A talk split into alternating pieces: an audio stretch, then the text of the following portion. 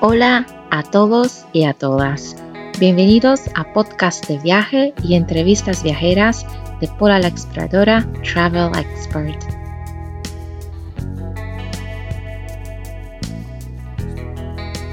Este es mi primer episodio de las entrevistas viajeras, donde entrevisto viajeros de todo el mundo y ellos nos comparten sus historias de viajes y formas de viajar Hoy vamos a hablar con Luna de Colombia que está viajando en una scooter desde hace cuatro años sola por toda Latinoamérica. Bienvenidos a todos para conocerla y escuchar su increíble historia de viaje en una scooter.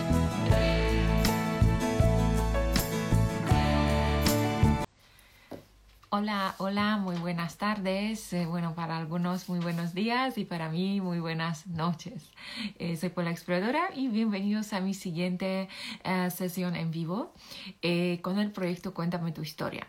Eh, gracias a este proyecto que inventé durante la cuarentena, conocí casi ya llevamos, vamos a llegar a 100 eh, viajeros, viajeras que entrevisté aquí en vivo y nos contaron sus experiencias de viaje. Eh, bueno, fueron muchas experiencias, fueron muchísimas experiencias, pero la, que voy a hablar hoy, vamos a hablar con Luna, Luna de Colombia, que está recorriendo el mundo, es decir, Sudamérica, eh, en una scooter. Escuchen bien, Luna está recorriendo, eh, está recorriendo Latinoamérica en una scooter desde hace cuatro años. Ella eh, nos va a contar su historia y su biografía es muy interesante. tuvo trabajo estable, una vida muy estable, lo dejó todo para poder viajar.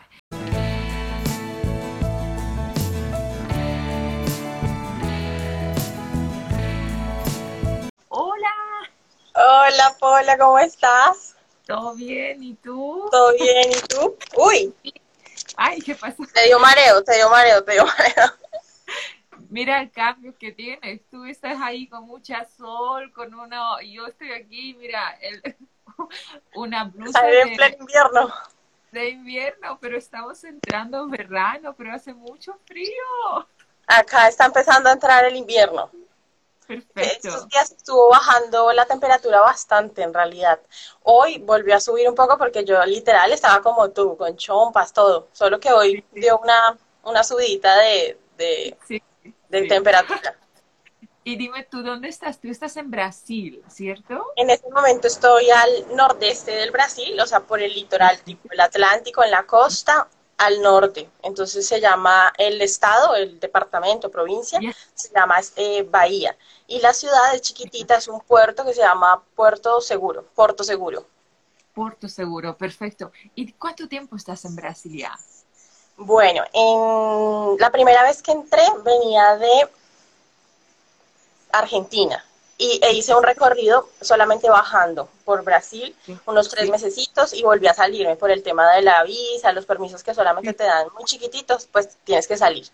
y hace como unos seis meses volví a, sí, pues estamos en junio, sí, hace seis meses volví a entrar. Perfecto. Entonces yo leí un poquito de tu biografía, ¿ya? Vamos.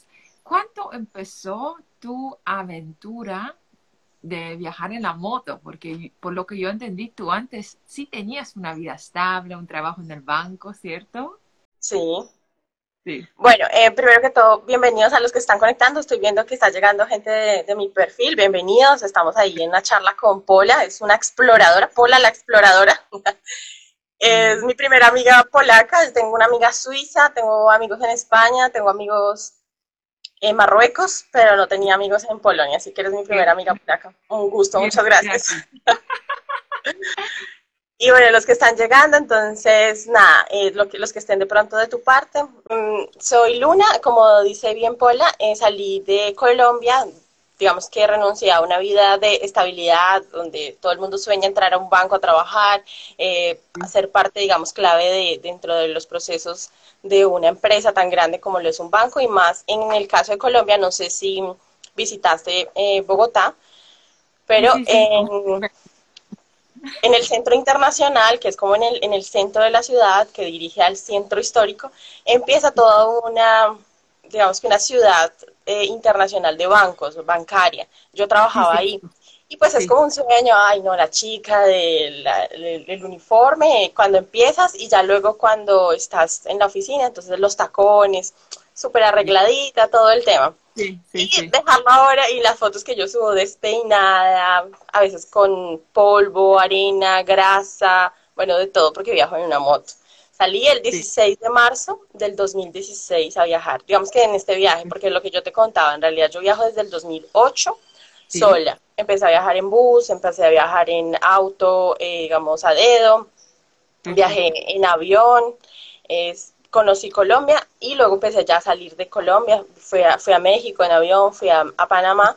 Y ahora este viaje, eh, pues ya llevo cuatro años sin volver a casa, eh, sin regresar y sin parar, ¿no? Paradas voluntarias. Esta es una parada obligatoria, pero porque se paró el mundo, ¿no? Obvio, sí, sí, totalmente se paró el mundo y, nos paró a todos, pero digamos, en paradas voluntarias nunca había tenido tanto tiempo dejar de rodar la moto y pues rodar yo, ¿no? Así que eso como también un, nuevo desafío y adaptación, porque pues tú creas un estilo de viaje viajando, eh, un estilo de viaje en movimiento, pues digámoslo, y, y, quedarte así como parada es como que, ups, entras en colapso porque no sabes cómo reaccionar. Llevas cuatro años de una estabilidad en movimiento. Es como la bicicleta. Cuando empiezas a manejar la bici, a, pedalear, sabes que si pedaleas, avanzas y, te mantienes encima.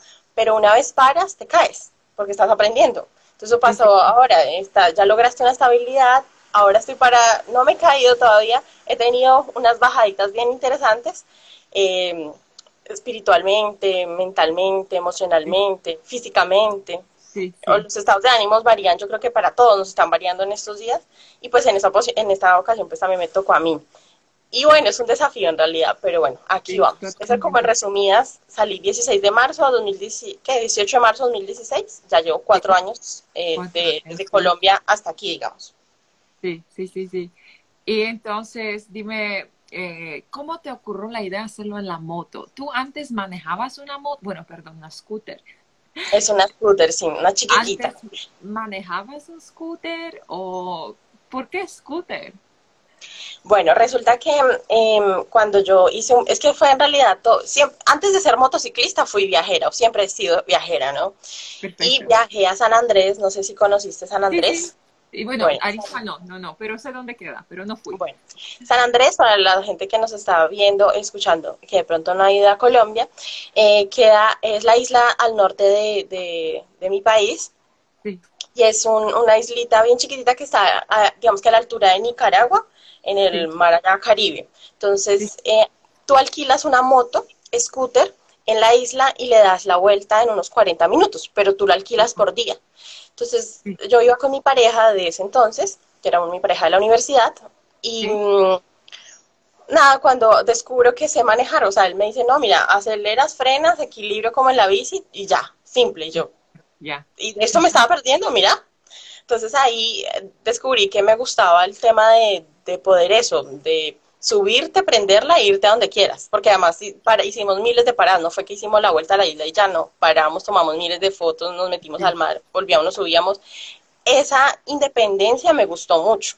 Entonces volví a Bogotá y ¿qué hice? Me compré una moto. Y me compré la scooter. Me compré la scooter, pero bueno, en realidad fue como el pretexto para salir también del sistema por la necesidad, eh, viste el Transmilenio que se colapsa, entonces me tuve un accidente entre el, la, plataforma, no sé si me ves, los, las manos, los gestos que hago, como la plataforma y el bus, entonces tienen que estar alineados, ¿verdad? Y hay un espacio que queda donde se supone que tú das el paso, o ese espacio y subes al, al, bus, ¿no? No, yo di el paso en falso, lastimosamente eh, quedó el, el, bus, el conductor dejó el, el, bus muy aparte de, digamos que muy separada de la plataforma y yo caí en el espacio donde uno da el paso solamente, no, yo caí en, este, en esta mitad, caí en el medio y la gente me pasaba por encima, eran 6 de la mañana un viernes, todo el mundo yendo estresado para su último día de la semana de trabajo. Sí, sí, sí. Y ahí me lastimé la columna, los brazos, el coxis, las, las, las, las, no sé cómo se dice. Eh, bueno, las manos, las muñecas, todo. Me lastimé mucho yo dije, no, yo no quiero más este sistema de transporte, necesito una moto. Y como ya sabía que allá en la isla había manejado la moto, había sido pues mi transporte en, en, la isla, yo dije, me quiero comprar una moto. Y fui, averigüé y me compré la scooter. Entonces por eso decidí salir en ella, porque dije, bueno, si me encanta el viaje, si la moto me está logrando dar esta independencia, sé que puedo continuar, obviamente con la idea inicial de hacer una especialización en Buenos Aires. No sé si leíste algo de, de eso. Pero especialización, disculpa, ¿qué? Entonces, yo estudié procesos sociales o psicología social y, trabajaba en el banco haciendo el reclutamiento del personal. Yo trabajaba con, las psicólogas, con las psicólogas haciendo eh, las pruebas psicotécnicas, todo eso. Cuando eh, em, quiero como emprender el viaje, digamos que lo hago con la intención de hacer una especialización en sociología, que es como lo que me llama más la atención. Eh, todos los procesos sociales, proyectos, directos, indirectos, bueno, todo eso. Entonces dije, bueno, estuve leyendo y yendo a unas charlas de la Universidad de Palermo en Bogotá. Y cuando estuve con ese tema, me encarreté y dije, wow, está súper chévere, la Universidad de Palermo tiene el mejor pensum a nivel Latinoamérica, yo lo quiero, quiero eso para mí. Palermo. entonces fue la excusa perfecta, dije, fusiono la recorrida del viaje mientras bajo llego a Buenos Aires, allá veo qué hago con la moto, si la nacionalizo, si la vendo por partes, cualquier cosa haré. Era como mi idea. ¿Qué va? El bichito viajero te pica y qué universidad, o sea, la sociología que yo estoy haciendo en ese momento no me la va a brindar ninguna, o sea, me van a brindar la teoría, sí, en una facultad, en una universidad, pero nunca me van a brindar la práctica que estoy haciendo. Así que es súper lindo y totalmente mágico y grande, o sea, a gran nivel ahora imagínate en, una, en una facultad. Así que me lancé. Y ahora es eso, se volvió en esto, en un círculo vicioso donde lo que te decía al principio, se logra una estabilidad y ya fue.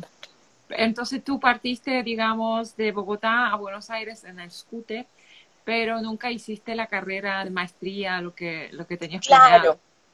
Yo salí, allá hice eh, procesos sociales, que es el, la carrera, y la especialización que hice para entrar a trabajar en el banco, donde logré la estabilidad y eso, fue eh, el área de recursos humanos, una administración de recursos humanos. Eso lo hice.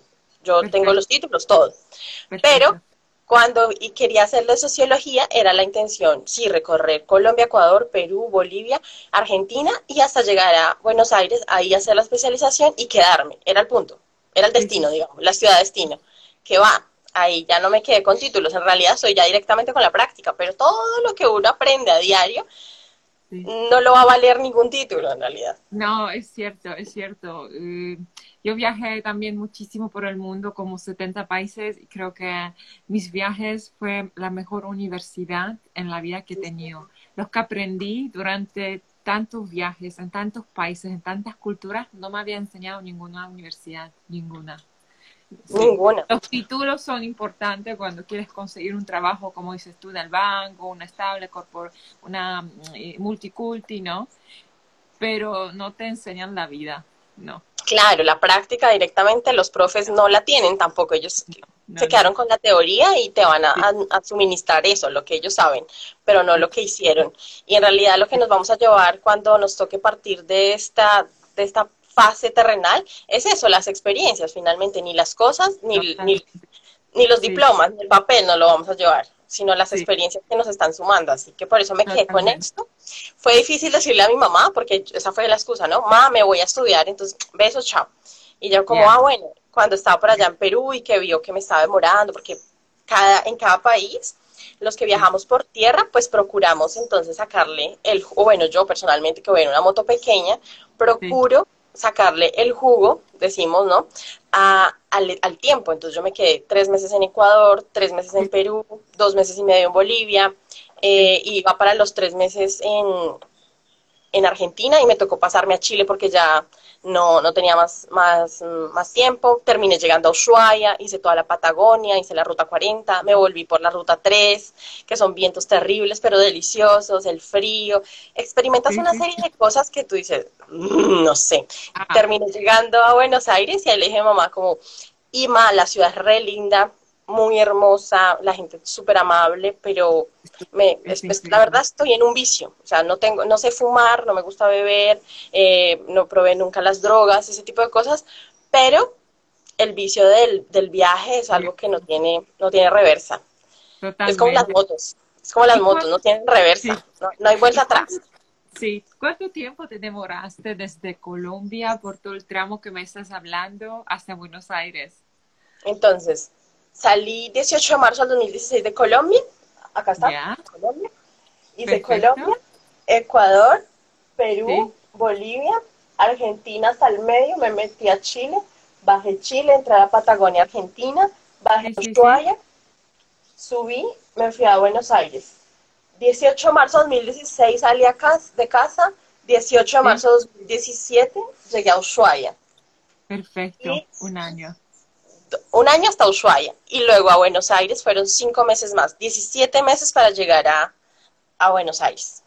Wow, perfecto. Y ahorita cuéntame un poquito la moto, la scooter que llevas, porque mira, yo te cuento, yo no soy la persona del auto, no me gusta viajar en auto, me encanta volar y tengo un poquito miedo de esas motos, aunque tengo amigos que hacen FBX, que es lo motocross, me impresiona pero no me veo viajando en una moto. De alguna forma no me da estabilidad, quizás porque no me gustan carreteras mucho.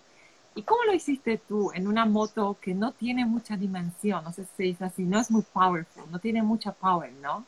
claro, sí. En realidad tú ves la moto y tú dices, bueno, con esta me voy a ir a hacer el mercado, nada más.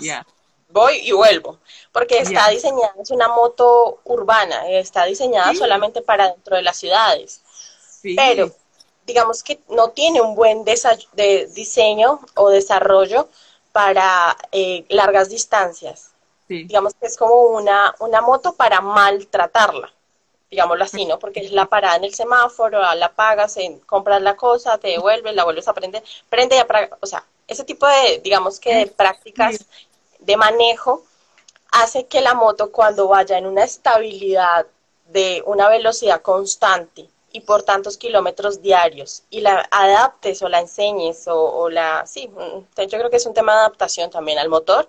Sí. Está respondiendo de la mejor manera, nunca se me ha dañado. Una vez, eh, digamos que de manera preventiva, quise cambiarle algunas piezas que obviamente pues de tanto tiempo ya estaban gastadas y eso, terminé haciéndole ahí cosas que no debía haberle hecho. Bueno, me retracté, volví, la dejé original, la volví a dejar en, sus, en su en sus 125 porque la había querido subir a 150. Bueno, no dio, no, no funcionó. Pero obviamente son cosas que tú aprendes, ¿no? Del error siempre vas a, a, sacar algo bueno.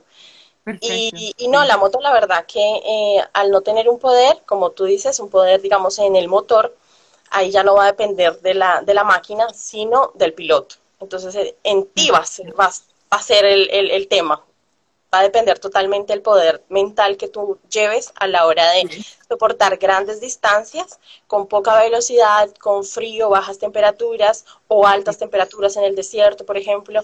Entonces, en realidad es una escuela. Pola, tú tienes que algún día alquilar una motito y hacerte unos 2.000 kilómetros. 2.000 kilómetros suena mucho, pero a la larga termina en una moto siendo poco para la escuela que tú vas a desarrollar. Por ejemplo, ahí se unió mi amigo Andrés y él se llama mototerapia.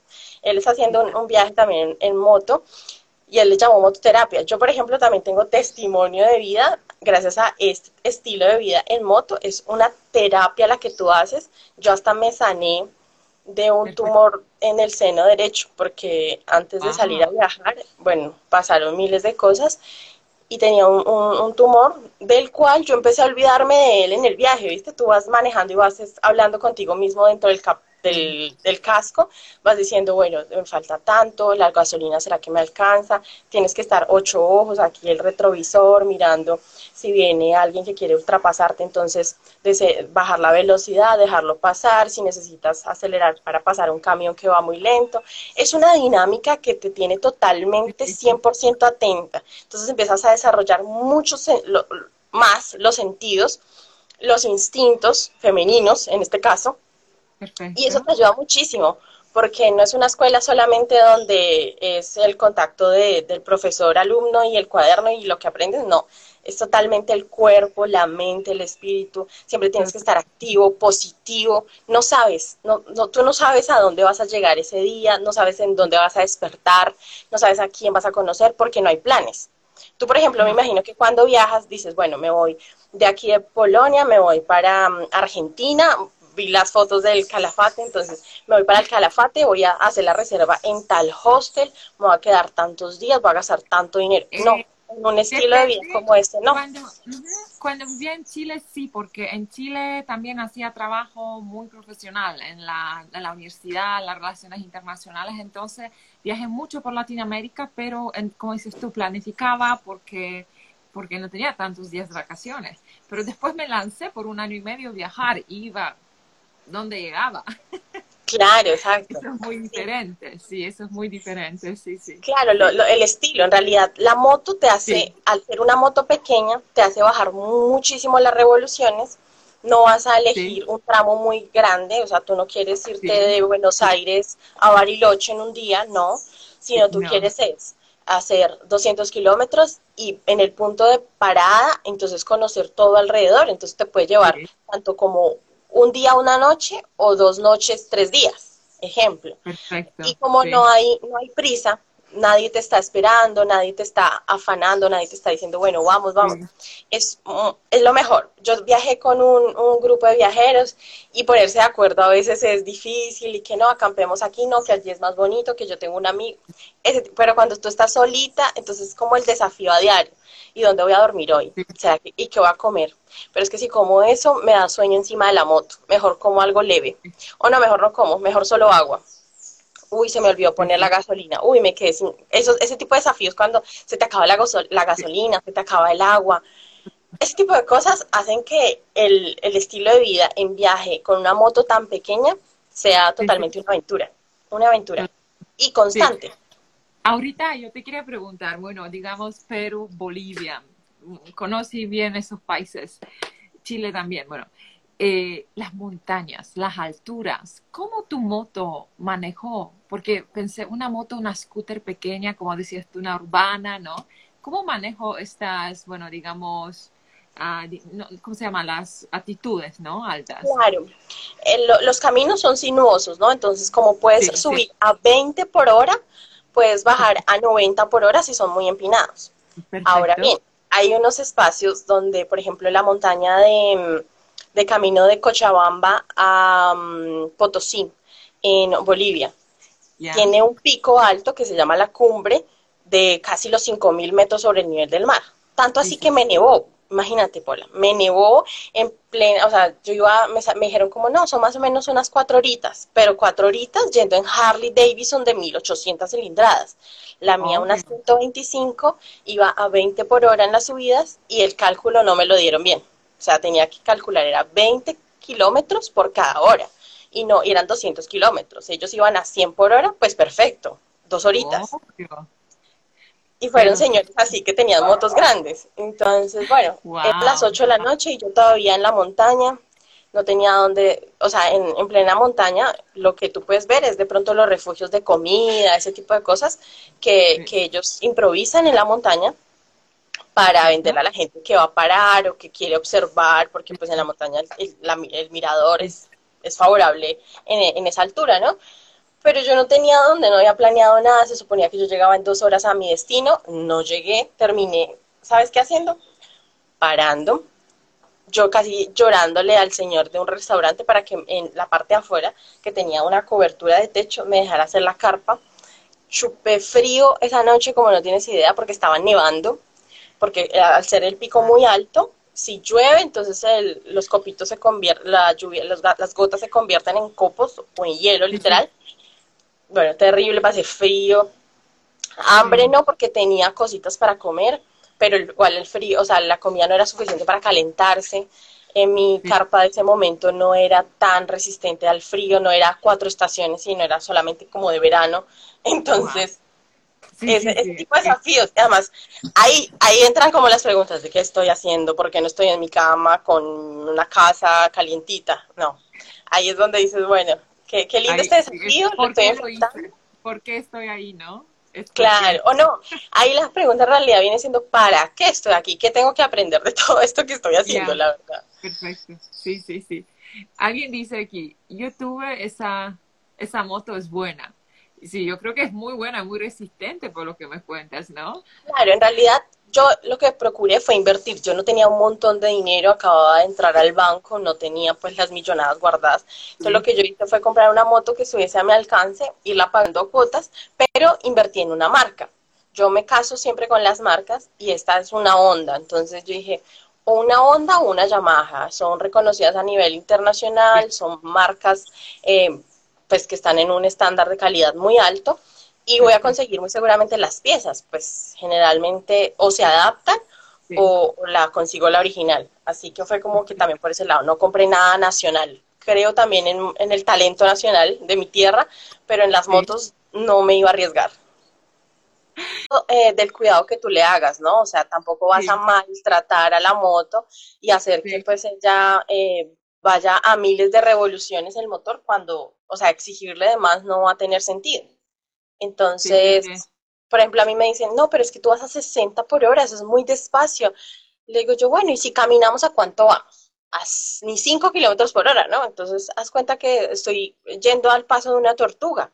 Eh, voy disfrutando del paisaje. Al no tener prisa, al tener que ir financiando mi viaje, ahí están preguntando que cómo financio mi viaje, ahí les explico, les cuento un poquito a grandes rasgos. Yo paro, voy a las plazas, coloco este banner, eh, pongo una mantita y pongo manualidades, pongo cositas que compro y revendo, accesorios de motociclistas, o hago trufas de chocolate, y también me pongo a venderlas, eh, hago aretitos, em, collares, pulseras. ¿Cuándo? Si estás siempre en la ruta. Eh, entonces, generalmente cuando hay lugares donde vale la pena conocer para quedarse, porque hay mucho, hay que está la cascada, está la montaña, está la playa, está, bueno, hay miles de cosas para conocer. Entonces dices, bueno, acá me quedo unos cinco días. También está, hay una, una cosa muy linda que en los motociclistas, bueno, en realidad como tal, en, en los viajes en general, ¿no? Está, digamos, el, el, tema de llamar la atención. Por ejemplo, tuviste mi historia, te llamó la atención y me contactaste. Hay miles de personas que hacen lo mismo y me dicen, por ejemplo, ¡Ah! vi que estás, eh, digamos, acá hay una ciudad cerca, se llama Eunápolis, ejemplo. Ay, vi que estás en Puerto Seguro, yo estoy en Eunápolis. No, no quieres venir a mi casa, te puedes quedar tres noches te las brindo, pero cuéntame tus historias porque yo también quiero hacer lo mismo. Entonces es un intercambio. Entonces tú ahí ya tienes tres días o tres nochecitas para pasar bien, tranqui, conocer, ponerte a hacer manualidades y salir a vender.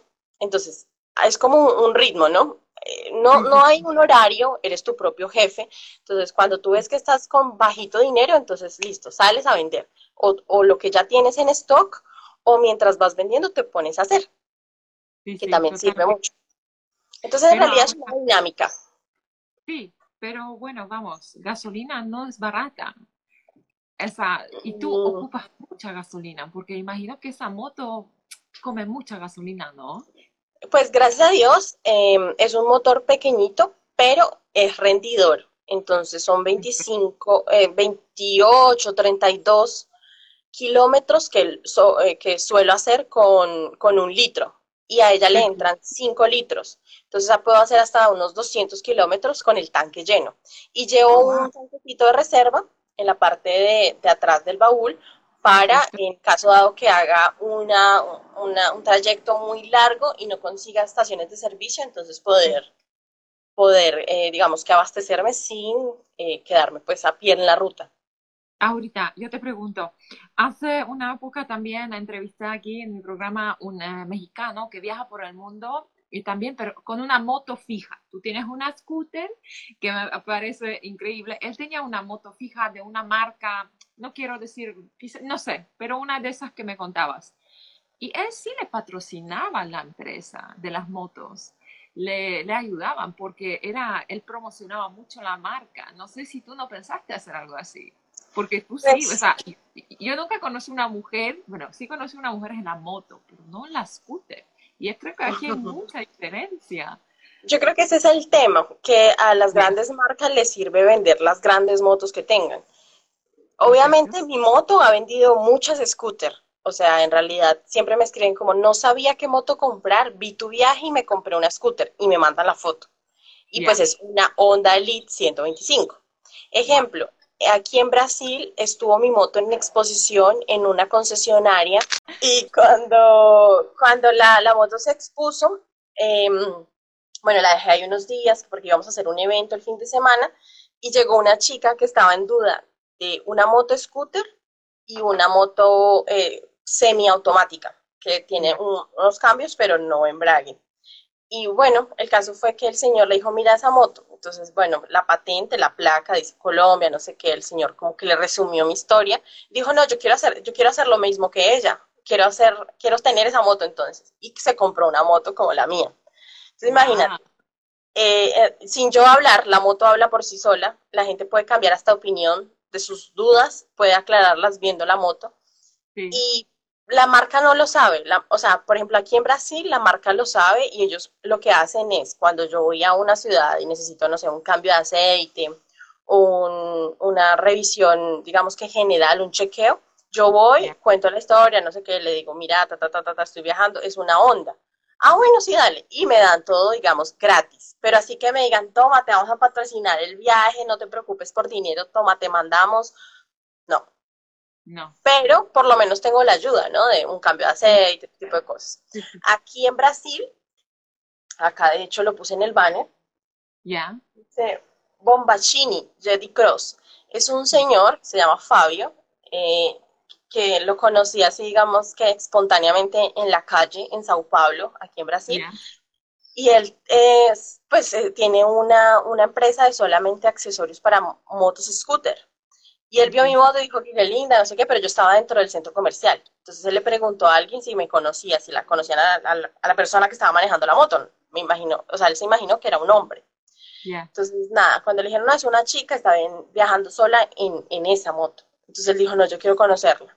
Y Dios le puso en el corazón que me ayudara para mi viaje. Entonces él, por ejemplo, creamos pues una parcería, se llama, aquí en Brasil, donde mm, él me envía o bueno, en realidad me va a enviar, porque todavía digamos que no lo he necesitado, pero quedamos en eso, en que me va a enviar las piezas que yo necesite para ella y todo el apoyo que digamos yo pueda llegar a necesitar.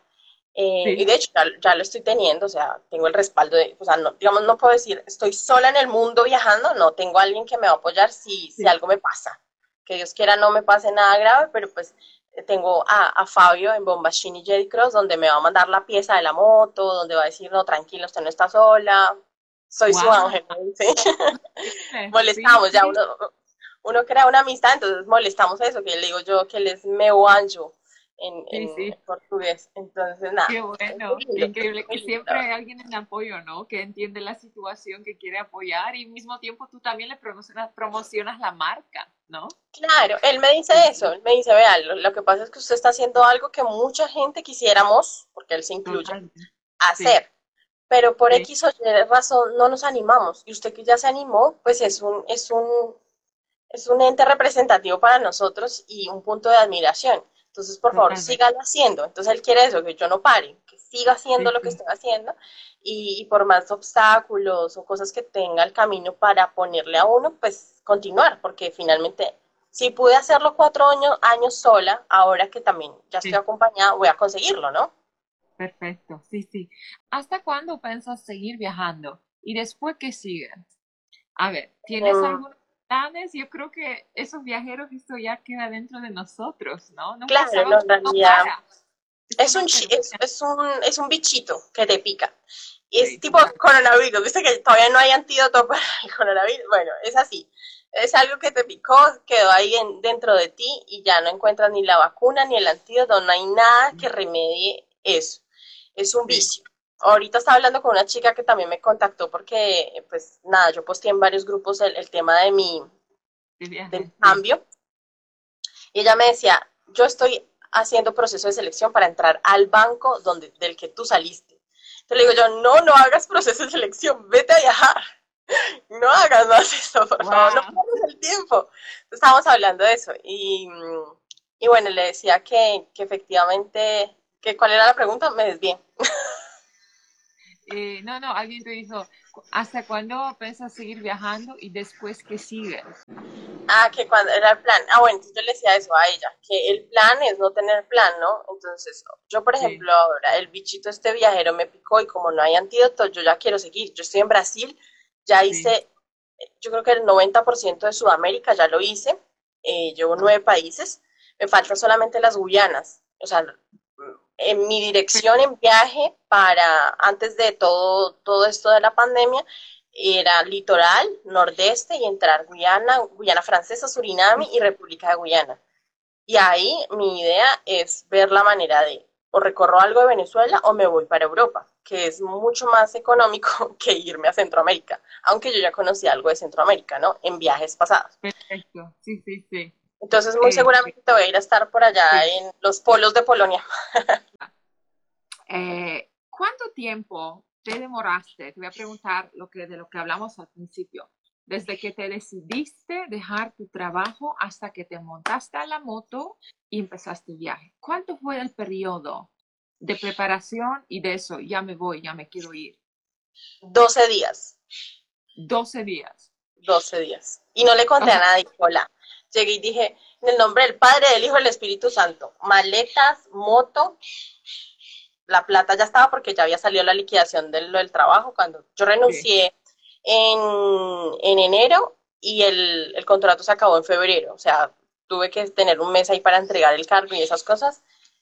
Y, y salí en marzo 16, o sea, unos días nada más mandé a hacer las cosas con las que salía a viajar, que era como el dinero que tenía, yo dije, no me lo puedo llevar en el bolsillo porque se va como agua, se desvanece. Entonces mejor mando a hacer cosas y voy vendiendo. O sea, yo dije, yo fui una buena administradora, trabajo desde los 13 años y fusioné, digamos, el tema del el trabajo que siempre he tenido, que habían sido en ventas, y con el tema social, ¿no? Entonces, venderle a las personas que conozco. Esa es como la mejor fusión de las dos profesiones, tanto de la práctica como de la teoría, ¿no? Porque tenía la teoría de los del procesos sociales, todo el proceso de selección, las personas, aquí, el, el núcleo de amigos y de, personas, y este con la práctica de vender, mi mamá dice que, él, porque le aprendí a ella en realidad, que vendemos hasta un hueco, o sea, hasta un buraco. Se vende uno cualquier cosa. Entonces, claro, poder eh, tener el dinero no en, en, dinero, en papel, sino directamente en mercadería para ir vendiendo. Entonces, eso fue como una buena técnica. Qué bueno. Bueno, yo voy a comparar porque yo cuando tomé la decisión de dejar mi trabajo en la universidad donde estuve como cinco años, fueron seis meses. O sea, yo sí quería dejarlo, pero no era para mí tan fácil porque, bueno, yo soy polaca y vivo en Chile, entonces para mí era no solamente dejar trabajo, pero también dejar el sistema chileno. AFP, eh, los sistemas de salud y para que te devolvieran mucha plata que pagaste durante los años, eso no era un día al otro. Yo ya vivía seis meses sabiendo que yo voy a renunciar, que yo no quiero estar más en Chile, quiero ir a viajar, conocer Asia, Australia, pero para mí eran seis meses cuando me liquidaron del, no de trabajo, sino de esos, esos cuando vives en un país extranjero, estás dentro de una, digamos, eh, un plan de salud, estás dentro de una, ¿cómo se llama? Jubilación privada, todo eso, en Chile sobre todo. Eso se demora hasta que te lo regresen. Cuando te lo regresen es mucha plata, es mucho dinero. Entonces, gracias a eso sí he podido viajar por mucho tiempo. Sí. Qué bueno. ¿Pero cuánto tiempo entonces trabajaste en realidad? O sea, fijo. Eh, yo estuve en Chile casi cinco años. En, eh, fui, eh, bueno, también historia así, cuando tenía 22 años terminé mi maestría mi universidad y seis meses me demoré. Eh, es que no, me voy a Latinoamérica, me voy a Latinoamérica. Me voy fui a hacer una práctica, aunque esa época cuando yo me fui yo ya tenía trabajo estable en una multiculti, multiculti multi internacional, sí. pero la dejé. Me fui a Chile, empecé a hacer una práctica en una empresa pequeña y después em, lo dejé, no me gustó y empecé a viajar por Chile, me encantó. Chile es hermoso país, Chile, hermoso, bueno, caro, pero hermoso. Es hermoso. Y después de varios, creo que cinco meses de reclutamiento a la universidad, me aceptaron y empecé a trabajar ahí. Y ahí sí me demoré varios años trabajando, sí. Así Qué bueno. Qué lindo, ¿no? Porque te, ayudó, ese ahorro hizo que volaras. Sí, totalmente, totalmente. Eh, Luna, ¿quieres contarnos algo más al respecto de tu viaje? ¿Algo curioso, algo que se, la gente se motive viajar en esta forma? Y bueno, yo creo que sería de pronto recalcar eso que hablé hace, hace poco con respecto a las experiencias que tú puedes tener y el autoconocimiento, o sea, autoconocerte, porque muchas veces nos vemos tan encajaditos en una zona de confort, y del trabajo. Exacto, muy cuadriculado, del trabajo a la casa, de la casa a la universidad, de la universidad a la casa, y eso ha sido lo máximo, los fines de semana los mismos amigos, eh, los mismos problemas, la misma pareja, ese tipo de cosas, ¿no? O sea, todo está bien porque es como la sociedad en la que eh, nos han inculcado ese tipo de cosas, nacer, crecer, reproducir, morir. Por mucho sembrar un árbol, y tener y, y, escribir un libro, eso es lo máximo. Después, está desencajando de, de, eso, de esa línea, ¿no? Pero ahora cuando no es que te vuelvas exacto, no es que te vuelvas rebelde, sino que simplemente dices, bueno, yo ya me aburrí de un sistema, me aburrí de un jefe que esté aquí todo el tiempo al oído diciéndote qué hacer, qué no hacer, cómo hacerlo, para qué horas hacerlo.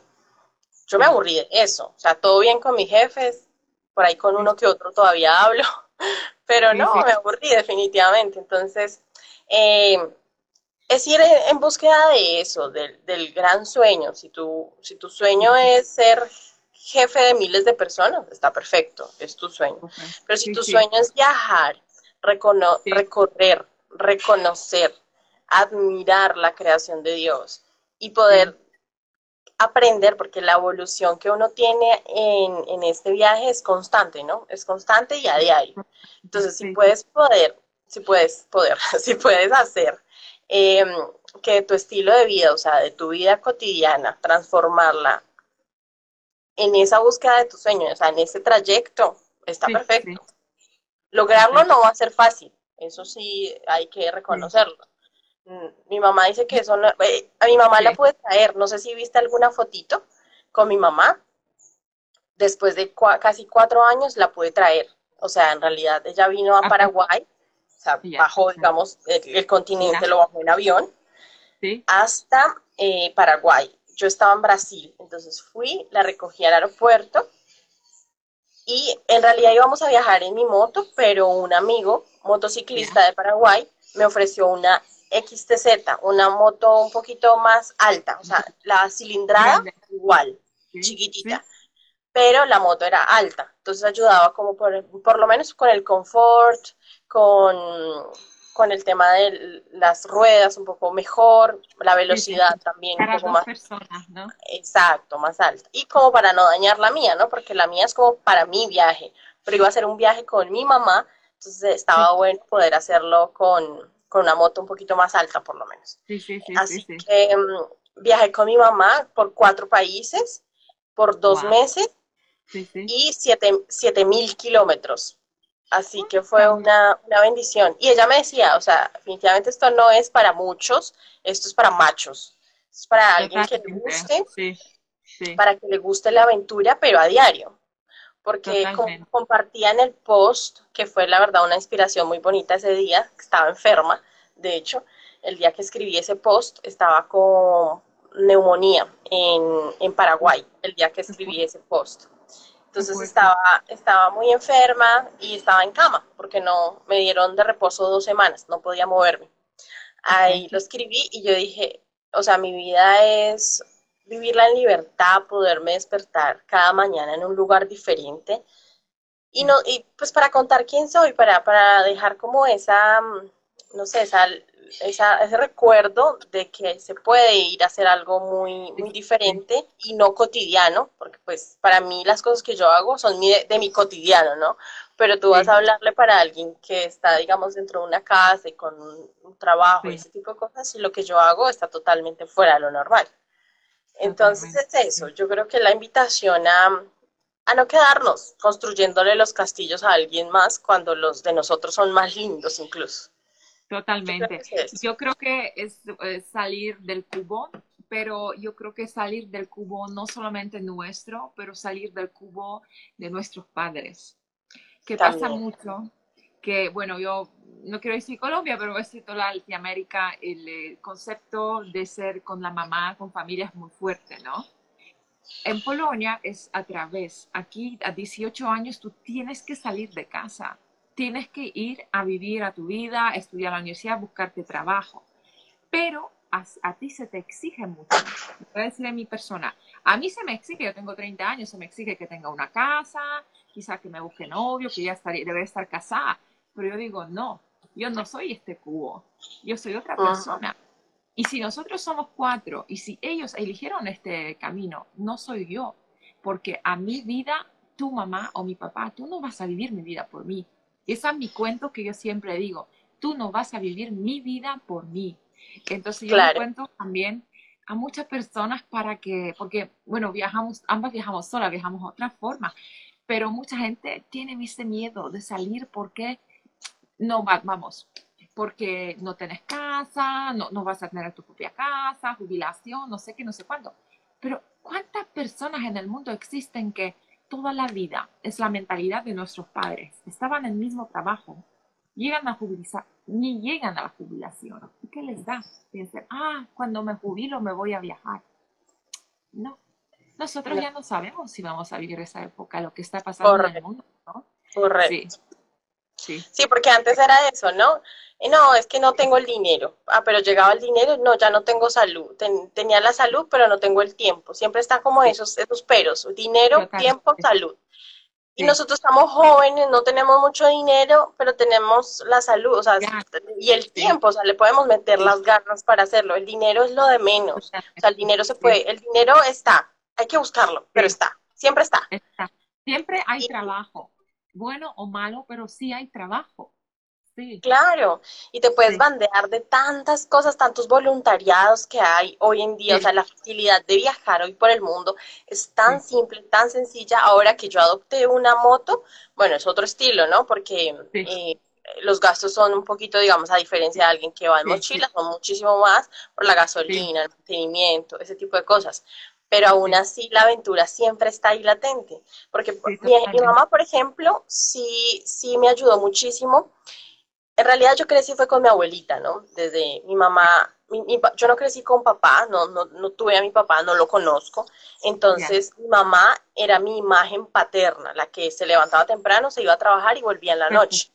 Y mi mamá era mi abuelita, que se quedaba conmigo alistándome mis cosas para ir al colegio. Cuando volvía, pues no haciendo las tareas conmigo, porque pues no tenía el nivel académico para ayudarme, pero por lo menos me puyaba, dale, dale luna, ponte a hacer las tareas, ese tipo de cosas.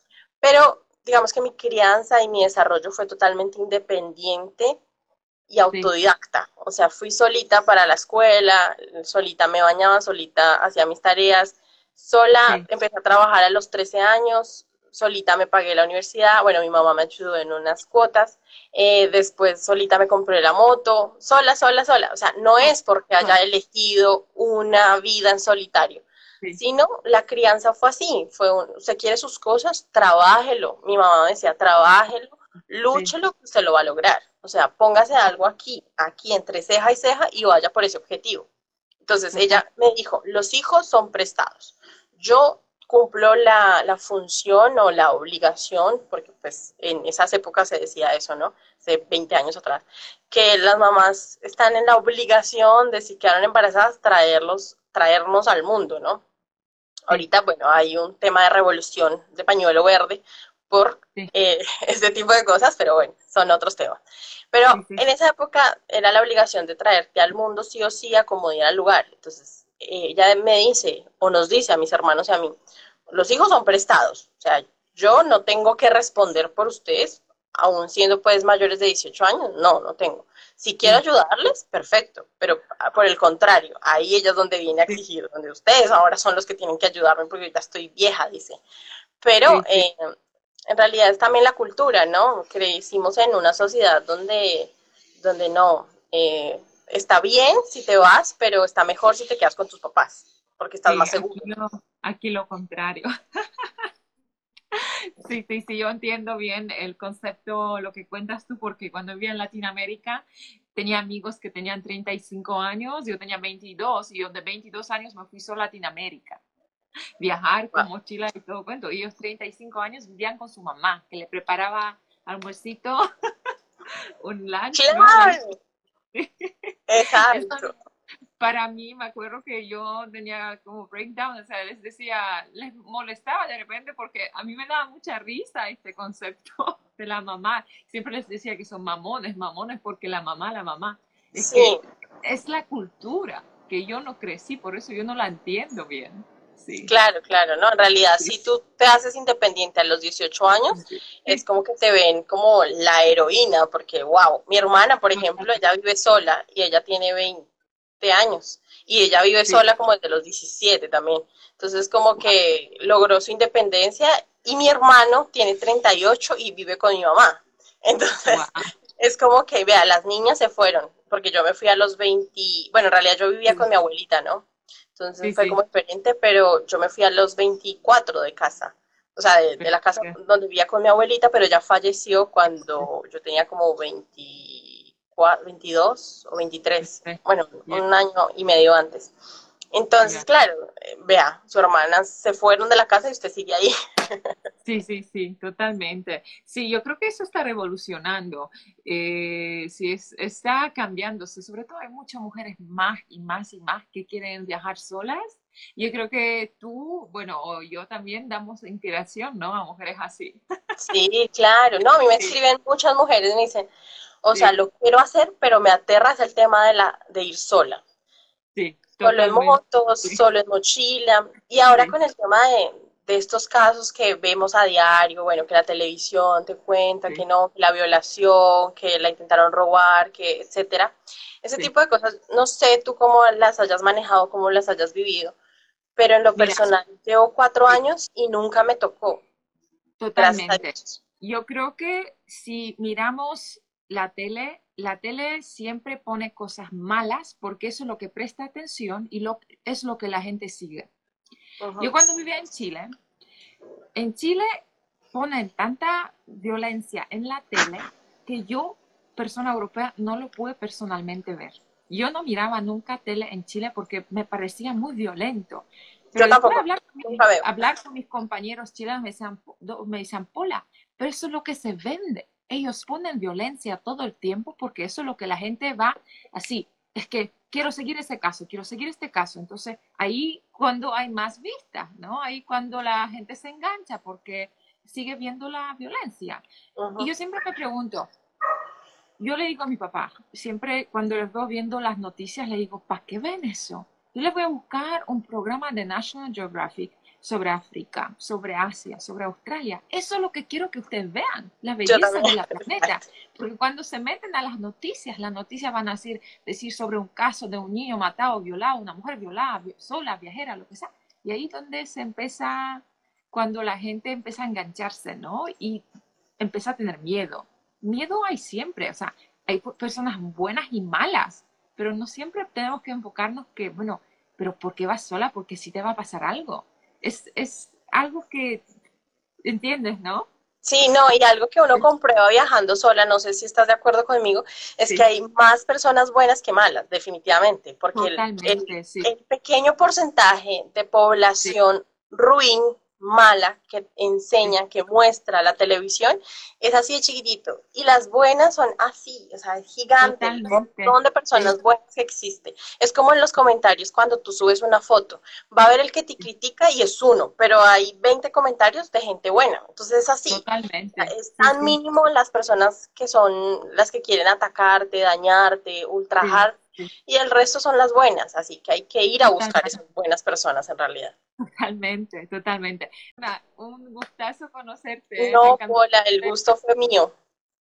Sí, sí, sí, cuando quieras repetimos, ¿eh? Voy a buscar. Sí. Yo sí, hago videos también cuando busco unas aventuras como tú, hago videos en IGTV, tengo varios ahí.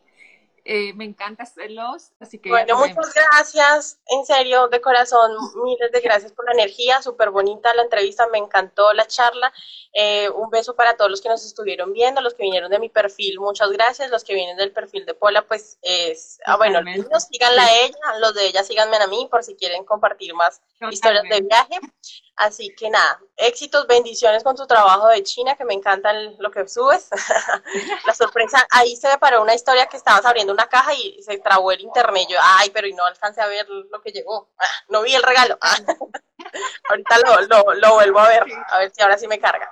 Besitos y que descanses porque tú ya vas a ir a dormir, ¿no? Me imagino. Sí, como 10 por la noche. Muchas gracias, Luna, ¿eh? Muchas gracias a todos. Gracias a ti por la invitación.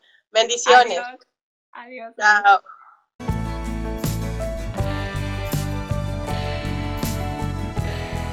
Muchas gracias a todos los que estaban viendo mi primer episodio de las entrevistas y consejos viajeras en mi podcast de viajes de Pola Exploradora Travel Expert.